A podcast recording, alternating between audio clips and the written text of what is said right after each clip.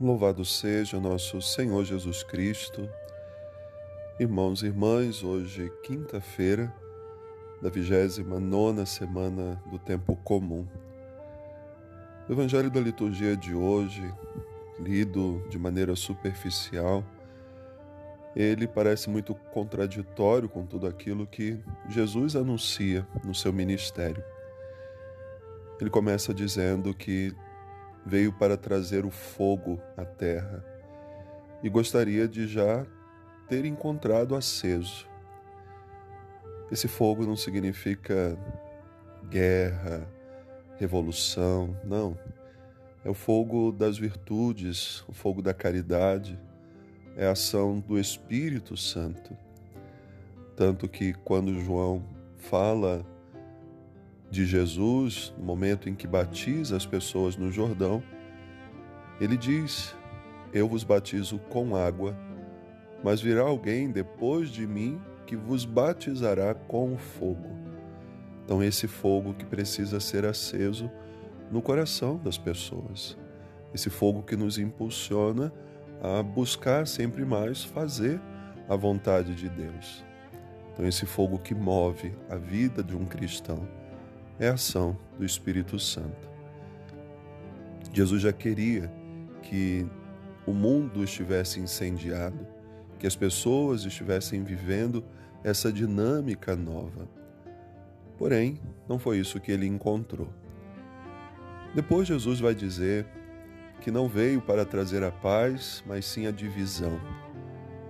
E aí pensamos, mas não é isso o que o mundo está fazendo? Não, a dinâmica é outra. Quando Jesus fala isso, de fazer a de trazer a divisão, ele está dizendo que todos aqueles que se decidem por ele se opõem ao mundo. E aí então volta aquilo que ele já havia também dito aos seus discípulos: o mundo vos odeia, justamente porque vocês se decidiram por mim. Hoje nós vivemos grandes divisões que marcam a nossa sociedade e também a igreja. Nós temos usado a palavra polarização para expressar esse tempo que estamos vivendo, pensando radicalmente ou para um lado ou para o outro. Mas não é isso que Jesus fala quando diz de divisão, mas sim daqueles que se decidem radicalmente por Ele vivendo o que a palavra nos pede. Busque em primeiro lugar o reino de Deus.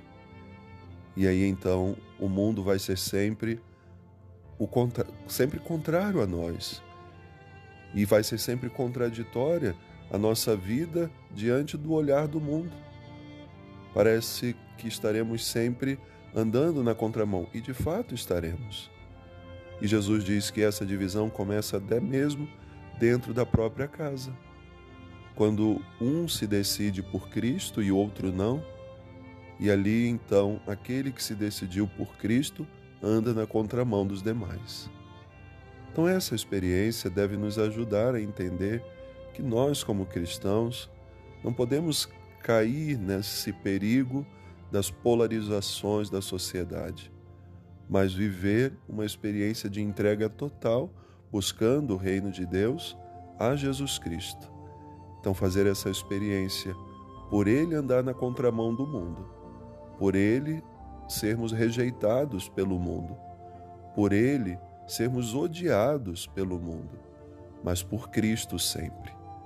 Então, busquemos, à luz dessa palavra, que num primeiro momento parece muito difícil de se entender, mas o que Jesus está dizendo é: deixe-se conduzir por mim.